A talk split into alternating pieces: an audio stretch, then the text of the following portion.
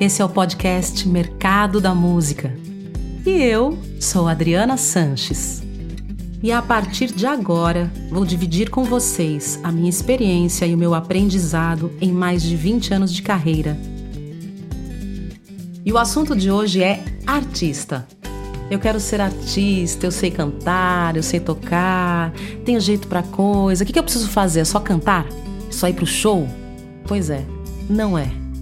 Você se engana quando você acha que, quando quer ser artista, o que você tem que fazer é música.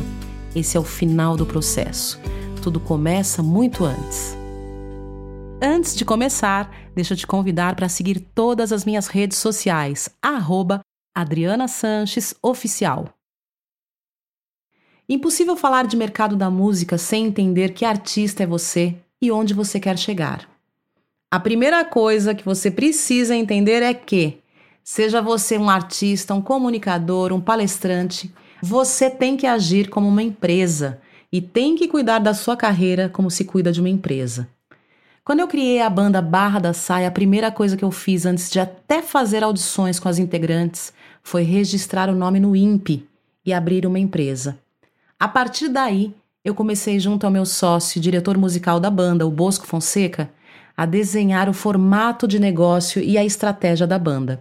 Então, vai minha primeira pergunta para você. Você tem intenções de profissionalizar sua arte e viver dela? Se você respondeu sim, você já registrou seu nome e sua marca no INPE? O INPE é Instituto Nacional de Propriedade Industrial. Esse é o órgão que oficializa a existência de uma marca, patente, logotipo, logomarca e por aí vai.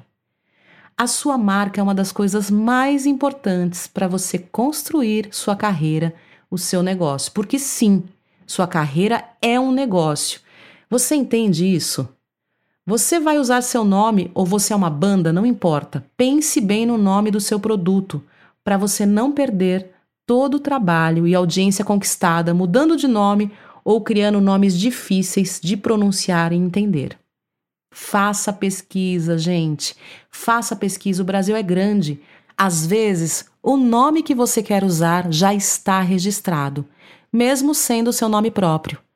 Fez a pesquisa? Tá tudo certo? Registre imediatamente. Não é caro. Se você não for o dono da sua marca, seu trabalho todo pode se perder quando você estiver no momento de colher os frutos. Portanto, registre no INPE www.gov.br a sua marca, que é onde você vai investir todo o seu tempo, seus sonhos e seu trabalho. Também registre o domínio no registro.br, onde você terá o direito de ter um site com o mesmo nome da sua marca. E mesmo que você não vai fazer o site agora, registre o domínio. É muito barato, 30, 40 reais por um ano. Marca e domínio são coisas diferentes, tá? Presta muita atenção nisso. Tem uma história muito antiga. Quando Sandy Júnior, a dupla, começou, os sites ainda não eram tão comuns. Por isso, eles não tinham registrado o domínio.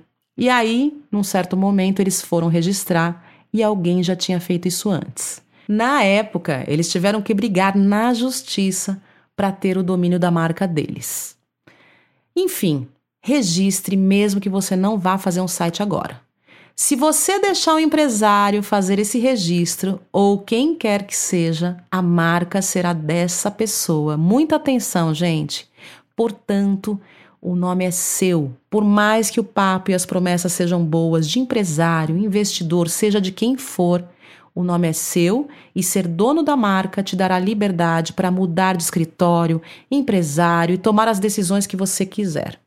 Paralelo a isso, tem mais uma coisa que é tão importante quanto o registro. Abra a sua empresa. Você vai me falar agora, ah, mas abrir empresa custa tão caro, eu estou começando, ou eu não estou fazendo tanto show e eu vou ter esse custo. Olha só, hoje em dia não tem mais desculpa, porque a gente tem a MEI, que é a empresa que você vai ter quando você for um microempreendedor individual. Abrir é rápido, é fácil, é barato e é uma ótima opção para quem está começando ou não tem aí um, um volume de shows que justifique uma empresa grande, porque o custo é baixíssimo e vai profissionalizar o seu negócio. Quem tem empresa está apto para realizar shows direto para prefeituras, participar de editais, trabalhar para o Sistema S, escrever projeto de lei de incentivo e te oferece muitas outras possibilidades de trabalho. Abra o seu leque, tenha a sua empresa. Caso contrário, você vai ficar na mão de gente que vai te explorar. Você abre uma MEI em 5 minutos no computador. E tem uma dica importante, tá? Cuidado que tem sites que cobram por isso. Você coloca MEI e os primeiros links que aparecem são sites que cobram. O site oficial é gratuito e o endereço é portaldoempreendedor.gov.br. Lá você escolhe a categoria que você se enquadra, que é o que nós chamamos de KINAI, o KNAI da minha empresa, por exemplo, é o 90.01.9.99, o que me permite trabalhar com shows. Lá na MEI vai ter uma relação de KNAIs e você vai escolher lá é, músico, técnico de iluminação, enfim, o que você fizer. Outra coisa, assim que você começar a fazer show, não importa se é pequeno, se é médio, se é grande, pratique pedir nota para todos que trabalham com você nota de autônomo, meio, o que for. Faça sempre um contratinho de prestação de serviço a cada show. Nada rebuscado, coloca no Google aí um contrato, exemplo de contrato de prestação de serviço, vai ter um monte de modelo, tá? Isso é muito importante. Parece bobagem, mas um dia você vai me agradecer. Hoje você ter uma vida fiscal organizada vai te poupar muita dor de cabeça e quando a sua empresa crescer, você muda de categoria. Ah, mas música precisa disso? Ah, eu queria cantar, eu só quero tocar. Não é informal? Não, não é informal. Música precisa disso sim. Música é profissão, é trabalho. Só para você entender os números do último ano, o mercado fonográfico faturou 298,8 milhões de dólares. Nessa categoria, entenda material físico, digital, execução pública e sincronização. Só o streaming no Brasil faturou 207,8 milhões de dólares. Para você ter uma ideia, o Brasil está ocupando agora o segundo lugar no ranking mundial de consumidores do streaming. E a plataforma Spotify está investindo pesado no Brasil, o que significa 6% da população do nosso país. É muita gente ouvindo música pelas plataformas digitais.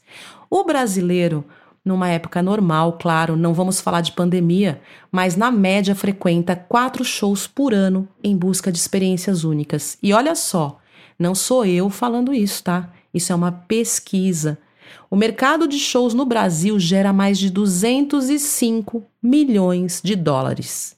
Eu e você estamos contribuindo para esses números. E isso movimenta muito a economia do país. Não se engane, a música é um grande ativo desse país.